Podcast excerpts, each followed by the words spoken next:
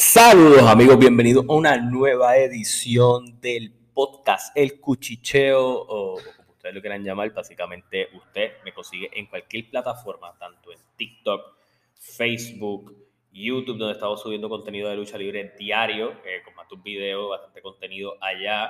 Eh, agradecido con los últimos colaboradores, tuvimos a Savante en entrevista ayer, la vamos a estar publicando también en formato podcast próximamente y de la misma manera también eh, vamos a estar estrenando hoy eh, la primera parte de un episodio junto a Albert Hernández de Silver Red Leaf Podcast, que también lo puedes buscar dentro de esta misma plataforma y a través de YouTube. Pero hoy venimos a hablar de los otros temas. El que me sigue de tiempo y el que no me sigue de tiempo, ustedes saben que yo tengo un canal de YouTube de lucha libre donde básicamente allá hablo completamente de lucha libre. Aquí vamos a tocar unas cositas de lucha, no en este video, no en este podcast, pero sí vamos a hablar del BCN, del Baloncesto Superior Nacional, la liga más dura del Caribe.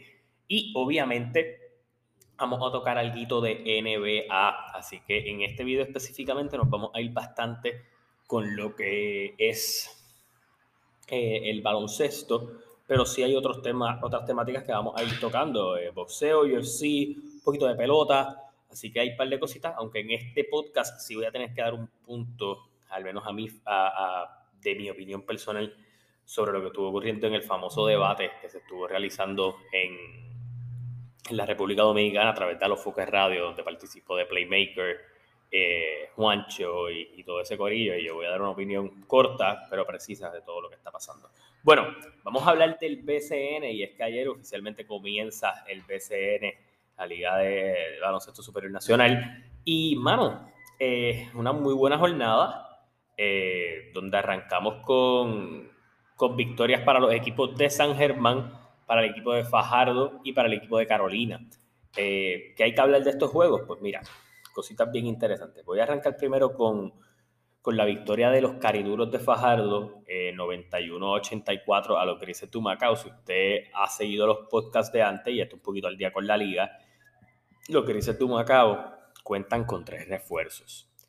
Eh, es inaudito pensar que si tú traes tres refuerzos, si tú tienes esa distinción por encima de cualquier otro equipo, y esto no se trata tal vez de invertir en el jugador, sino en lo que tú estás buscando, tú pretendes que por lo menos de esos tres refuerzos que tú traigas, al menos dos sean de impacto.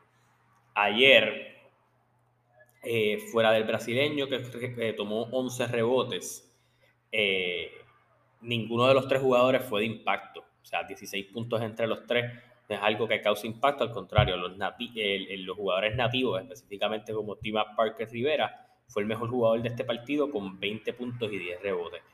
Va a ser bien importante ver cómo se desarrolla, eh, que no haya sido cuestión de un partido o algo así, pero va a ser bien importante ver cómo se desarrolla el rol de estos refuerzos, si van cayendo en confianza, van cayendo en ritmo dentro de esta alineación de, de Humacao que tiene todo el potencial para poder ser peligroso si esos tres esfuerzos fueran de impacto.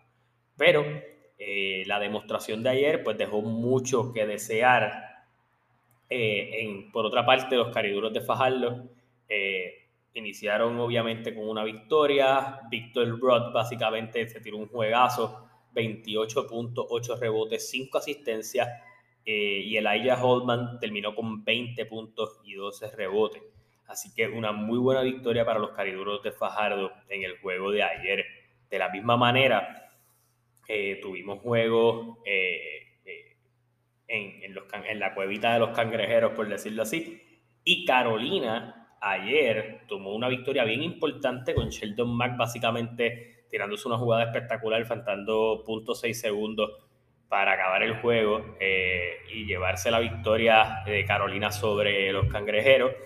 Eh, los gigantes básicamente contaron con un Earl Clark que se tiró 10 puntos, 15 rebotes, eso es algo muy bueno.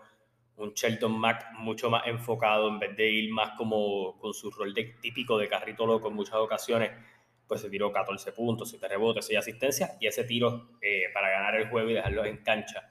Eh, tú tienes que pensar que también este equipo de Carolina, que sacó esta victoria importante, no, no cuenta en estos momentos con dos jugadores bien importantes para su rotación, Tremont Waters y George Condit, gran parte del éxito que ha tenido la selección de Puerto Rico eh, son estos dos jugadores. Así que cuando estos dos jugadores lleguen, Carolina va a ser un equipo que hay que echarle el ojo, porque debe ser un equipo bien competitivo. De la misma manera, por el lado de Santurce, que pues no cuenta, no están los claves, no está el clavel y hay un par de cositas que faltan. Eh, y que no me encanta el point al refuerzo que trajeron, eh, pues se fueron con Ángel Matías, que tuvo 16 puntos y 8 rebotes, y Alfonso Plomer con 15.7 rebotes, en lo que básicamente es su, su, debut dentro de la, de la liga. Así que hay que estar bien pendiente a cómo se siguen desarrollando Santurce, un equipo que usualmente todas las temporadas tiene algo de hype y siempre termina dejando algo que desear a la final. Pero hablando de la final, Hubo revancha de la final, los Atléticos de San Germán visitaban a los campeones eh, vaqueros de Bayamón, ese fue el último juego que se jugó la temporada pasada y retomamos las cosas aquí. La única diferencia que vimos aquí fue que eh, San Germán presentó un juego colectivo espectacular. O sea, cuando en la primera mitad del partido tú logras conectar de 12 triples lanzados 8, tú sabes que hay problemas el juego estuvo bastante despegado. Este fue un juego que se acabó 96 a 75. Eh, dominaron de rabo a cabo el juego. Usted recuerde que los refuerzos originales de San Germán, que fueron los del año pasado, que fue Nate Mason y, y Rondé Hollis Jefferson, no están en el equipo ahora mismo. Y entonces San Germán tomó la decisión de traer a Norris Cole, que fue el sustituto de Nate Mason bajo lesión la temporada pasada y trajeron también a Tony Bishop.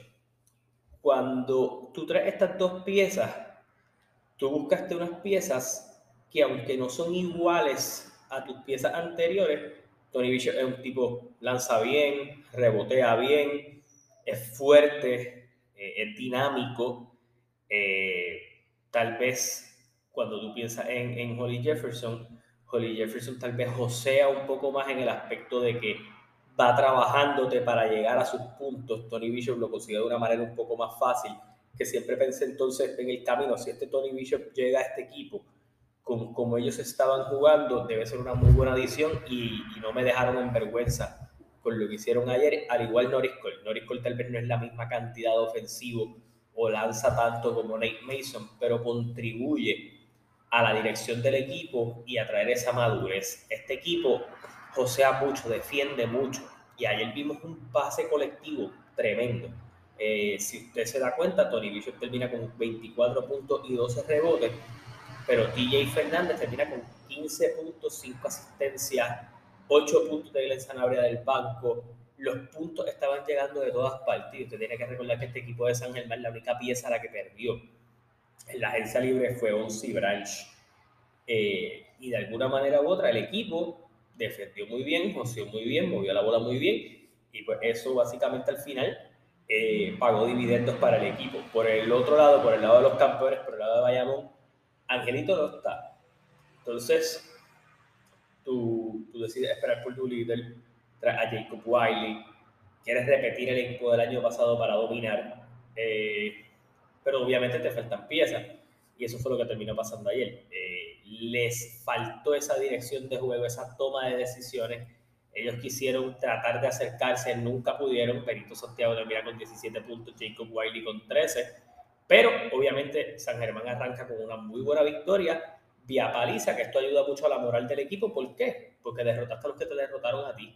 Y al final del día es un buen inicio caliente para San Germán que obviamente mientras no cuente con Jefferson y Nate Mason, este no es el mismo equipo del año pasado, pero las piezas que te llegaron te están funcionando muy bien y mientras ese juego colectivo esté dando resultados, van a dar problemas. Así que buena jornada ayer de, de BCN arrancando y con eso mismo hablamos de la jornada que tenemos para el día de hoy, jueves 23 eh, de marzo, todos los capitanes de Arecibo visiten a los Leones de Ponce. Este juego va a ser transmitido a las 8 de la noche a través de YouTube y los Cangrejeros de Santurce eh, visitan a los Osos de Manatí. Eh, este juego a las 8 de la noche va a ser transmitido por Punto 2 y por YouTube. Así que hay dos jueguitos bien interesantes hoy. Curioso de ver cómo corren los Leones. Igualmente los Capitanes que van a jugar su primer juego sin Pachi Cruz en la dirección eh, por primera vez en mucho tiempo. De la misma manera, quiero ver los Osos de Manatí. Hay mucho hype con este equipo, ha habido una buena inversión por parte de Osuna, así que estoy bien curioso de ver cómo este equipo eh, se desarrolla, al menos en términos de, del trabajo que están haciendo. De la misma manera, ahora transicionamos a la NBA, tuvimos una una jornada bastante completa en el día de ayer con seis jueguitos Recuerden que ya lo que quedan son eh, nueve juegos de la temporada, para muchos equipos 10 a nueve juegos de la temporada.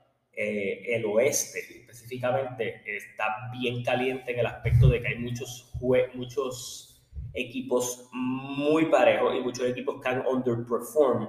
Entonces hay espacio para que al finalizar la temporada eh, el equipo o equipo que tú no esperes al menos juegue play-in o se pueda colocar en una posición cómoda al entrar. Uno de los juegos importantes de la noche eran los Phoenix Suns que visitaban a Los Ángeles Lakers.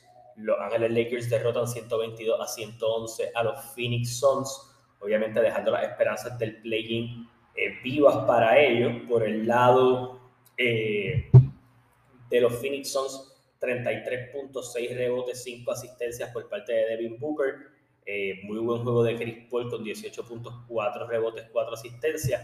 Hay que recordar que Phoenix está un poco maltrecho en este momento de la temporada. Ayton se perdió este juego y de la misma manera, pues ellos están a la espera de que Kevin Durant se recupere. Por el lado de los Lakers, que también tienen lesiones, porque pues están esperando el regreso de LeBron James eh, de alguna manera o de otra. En el juego de ayer, Malik Beasley tampoco estuvo activo, así que hay lesiones en general, pero los Lakers hicieron un muy buen trabajo con tres jugadores conectando más de 25 puntos, específicamente D'Angelo Russell, que se fue con 26 puntos y 6 asistencias. Eh, Austin Reeves, que está jugando un rol espectacular, entra al cuadro en este juego con 25 puntos, 4 rebotes, 11 asistencias.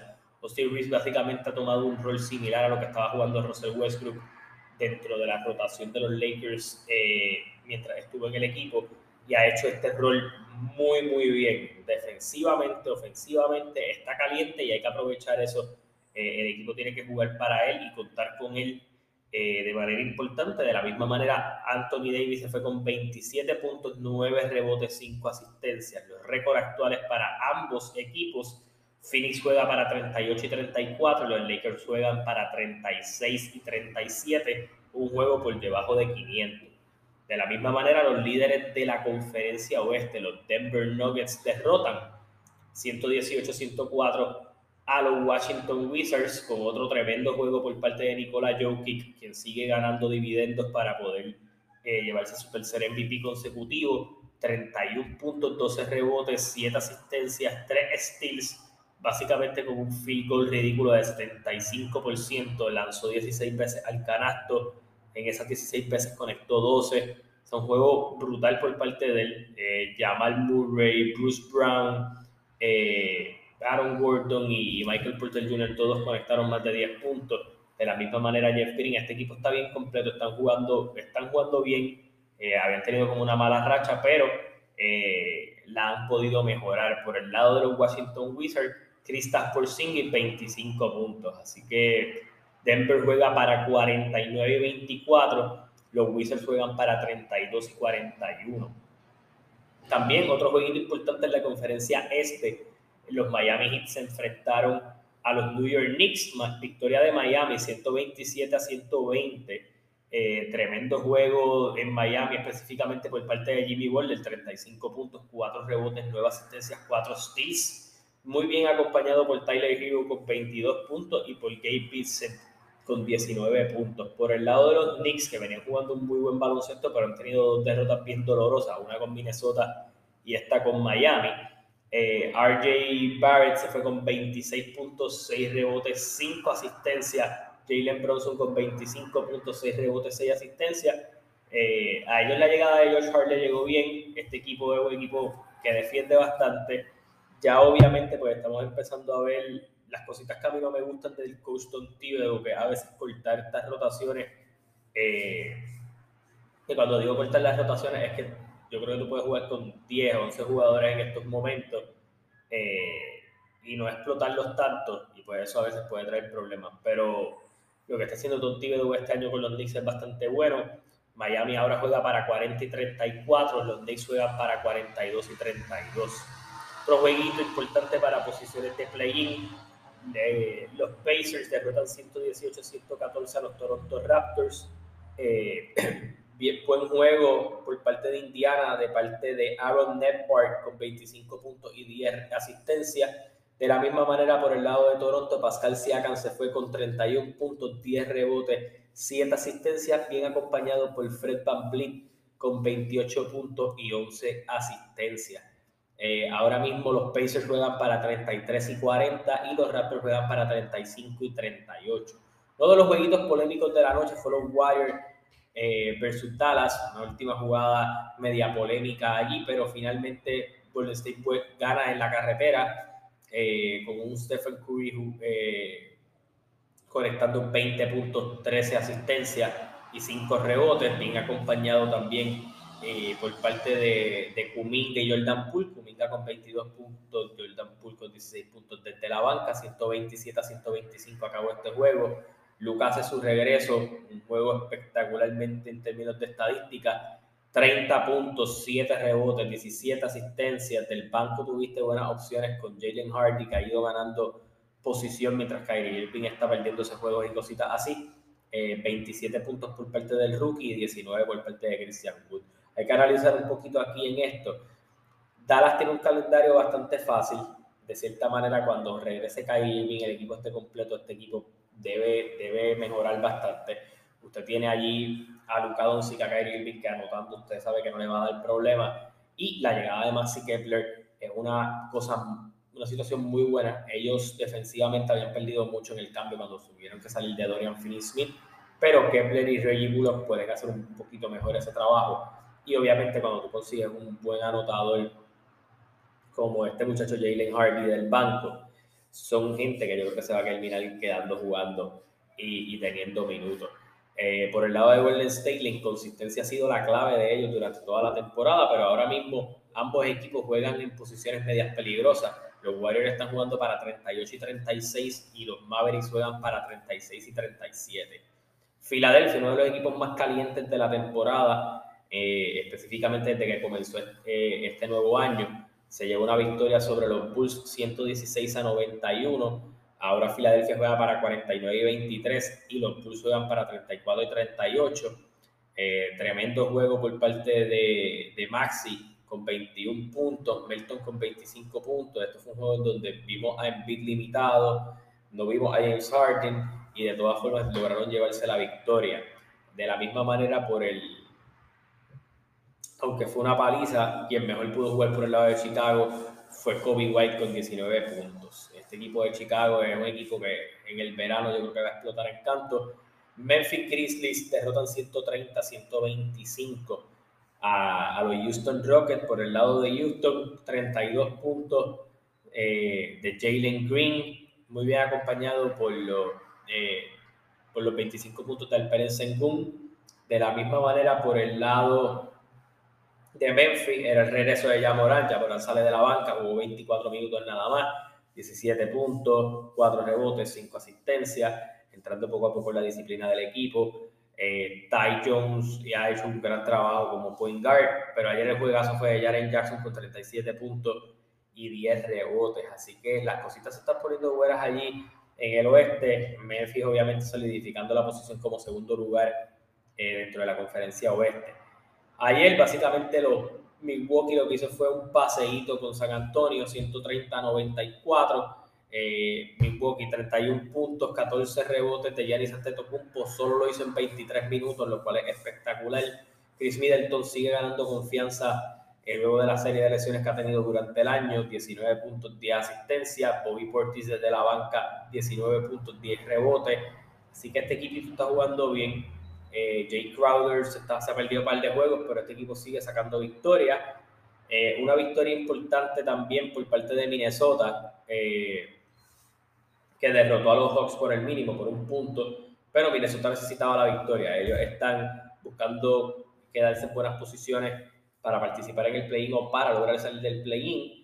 Eh, y básicamente eso fue lo que hicieron. Ayer ellos recibieron de regreso a Carl Anthony Towns, jugó 26 minutos, hizo 22 puntos.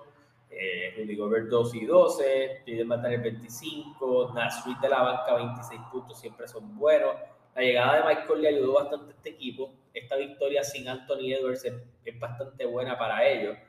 Así que este es un equipo que, que, poco a poco ha ido cogiendo fuerza desde que llegó Mike Conley. Eh, yo creo que ese era el tipo de director que ellos necesitaban. Y en el último juego de la jornada, los Portland Trail Blazers derrotan 127 a 115 a los Utah Jazz, que tienen uno de los calendarios más complicados para cerrar la temporada. 30 puntos, 12 rebotes de Damian Lillard. Eh, y por el lado de Utah, 40 puntos, 12, 12 rebotes del señor Lauri Markkanen. Así que vamos a hablar de los récords, vamos a hablar de las cositas que podemos esperar, que no podemos esperar. Así que vamos para los standings antes de terminar este programa y obviamente dar mi opinión sobre el famoso debate. Por la conferencia este, el mejor récord de la liga, los Milwaukee Bucks 52 victorias, 20 derrotas. Los Boston Celtics en la segunda posición con 50 victorias, 23 derrotas. Philadelphia 76ers en la tercera posición con 49 y 23. En la cuarta posición, Cleveland Cavaliers con 46 y 28. En la quinta posición, los New York Knicks con 42 y 32. Los Brooklyn Nets en la sexta posición se han mantenido bastante bien ahí. Obviamente Miami está pisándole los talones. Pero, y aunque tienen una racha de cuatro derrotas al momento, eh, como ha jugado Michael Bridges, como ha jugado Spencer Dinwiddie, el mismo Cameron Johnson, ha, sido sorprendente y este equipo pues sigue manteniéndose positivo a pesar de que ya vamos para más de un mes desde el trade deadline. Este equipo ha logrado eh, como dice, como dicen por ahí, sobrevivir y mantenerse. En la séptima posición, y ya esto en puestos de play-in, el Miami Heat eh, con 40 y 34. En la octava posición, los Atlanta Hawks con 36 y 37. Este equipo está empezando a buscar esa identidad que está buscando traer Quinn Snyder como entrenador, así que vamos a ver si esto termina dándose bien. En la posición número 9, Toronto con 35 y 38. Y en la décima posición, los Chicago Bulls con 34 y 38. Este play-in debe ser bastante fácil si uno viera analizar los equipos que pueden entrar. Esto debería ser Miami y Atlanta los que entren. Y Toronto y Chicago que a veces fueran tenido una temporada sumamente inconsistente. Eh, obviamente leo hasta los puestos de play-in porque el único equipo aquí que tiene posibilidades Indiana si tuviera una racha de victoria y yo creo que eso es lo que ellos estén buscando hacer así que yo creo que más o menos se va a quedar igual que como está ahora mismo. En la conferencia oeste es donde están los problemas. 49 victorias, 24 derrotas para los Denver, líderes de la división completa. Memphis en la segunda posición con 45 y 27 en la segunda. En la tercera posición los Sacramento Kings con 43 y 29. En la cuarta posición con 38 y 33 eh, los Phoenix Suns. Eh, mentira, 38 y 34. Eh, seguir verificando por aquí bien, eh, obviamente con la derrota de ayer, los Clippers 38 y 35, los Golden State 38 y 36, y esto hasta la sexta posición donde no se están jugando puestos de play-in. Pero, por ejemplo, el séptimo, que es Minnesota Timberwolves, tiene 37 y 37. Si Minnesota gana un juego y Golden State pierde uno, esto cambia. De la misma manera, un equipo que está bien caliente y está en la octava posición es los Oklahoma City Thunder, jugando para 36 y 36 y tienen un calendario bastante fácil. Así que ellos pudieran asegurar entrar a puestos de play-in. Quién sabe si llegar hasta la sexta posición. Nadie puede darse el lujo de coger una racha de derrota en esta parte de la temporada. Dallas en la novena posición con 36 y 37. En la posición número 10, eh, los Utah Jazz.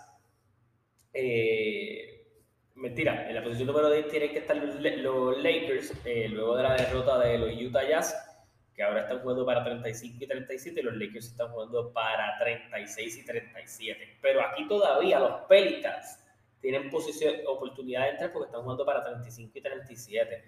Así que estos últimos juegos de la temporada, tanto para los Clippers, que están número 5, como hasta para los Pelicans, que están en la posición número 12, para esos siete equipos va a ser bien importante las victorias aquí. De alguna manera, Phoenix se puede sentir un poco más tranquilo porque no creo que vayan a coger una racha de derrota y tanto Sacramento, Memphis y Denver pueden estar un poco eh, calmados. Pero en esta parte baja de la temporada, los Clippers, los Clippers, Golden State, Minnesota, Oklahoma, Dallas, Utah, Lakers y Pelicans, ninguno puede dictarse a la oportunidad de perder. Hoy que tenemos en NBA que pueda ser importante para este, para este revolú que hay con el, con el play-in ahí abajo. Pues miren, los Knicks juegan contra los Magic, los Cavaliers juegan contra los Brooklyn Nets. Este jueguito es importante en términos de posiciones en el este. Los Oklahoma City Thunders juegan contra los Clippers. Este juego es importante. ¿Por qué? Porque van a cambiar las posiciones eh, dentro del standing que están cambiando todos los días. Los Pelicans se enfrentan a los Hornets, que esto pudiera ayudar a los Pelicans a subir. Así que esos son los cuatro jueguitos que hay hoy. El más interesante de toda la noche, Oklahoma City contra Clippers, por lo que puede significar para la temporada de ambos equipos. Así que nada, eso lo vamos a estar descubriendo. Y para concluir, yo quiero mencionar algo sobre el debate se estuvo dando de peloteros puertorriqueños contra peloteros dominicanos dentro del espacio de Alofoques Radio, donde tuvo Playmaker, donde tuvo Juancho y todo lo demás, eh, contra Franklin Mirabal eh, y Luis Polonia. Gente, como país, nosotros podemos no estar de acuerdo con muchas de las líneas de pensamiento, tanto de Juancho como de Playmaker y se creó el hashtag ese de Playmaker no me representa y todo lo demás. Gente, esto es un debate en donde yo no creo que él estuviera buscando representar a nadie. Sí pienso que era un debate de establecer puntos. Y usted podrá tener sus opiniones y usted podrá caer bechinches por lo que yo voy a decir. Pero cuando usted viene a exponer un tema en un debate, a veces la opinión tal vez mayoritaria, es que República Dominicana tiene mejores peloteros que Puerto Rico. Pero en un debate, exponer el tema es importante. Eh, y yo creo que en cuanto a exposición de tema, y, creo que Juancho es quien hace que, que, nosotros podamos brillar. Play dio unos puntos que nadie se los quiera dar, son otros 20, pero ya había una animosidad entre estos, entre Play y lo que eran los, eh, los dos analistas dominicanos, que eso va a ayudar.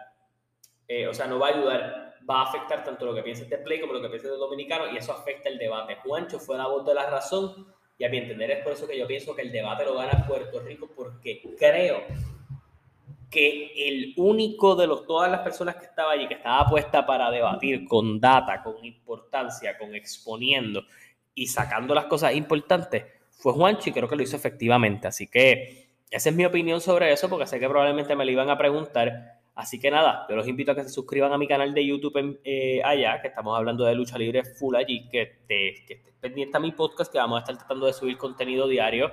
Vamos a estar hablando de BCN, vamos a estar hablando de las carteleras que se van a estar dando por ahí de UFC, de boxeo, hay cositas grandes dándose por ahí. Así que nada, usted lo que tiene que hacer es estar pendiente aquí. Los consigue en todas las plataformas de podcast como Carlos Toro y en todas las plataformas escribes Carlos Toro y de seguro voy a aparecer por allí. Así que nada, gracias por el apoyo, se cuidan, hasta la próxima.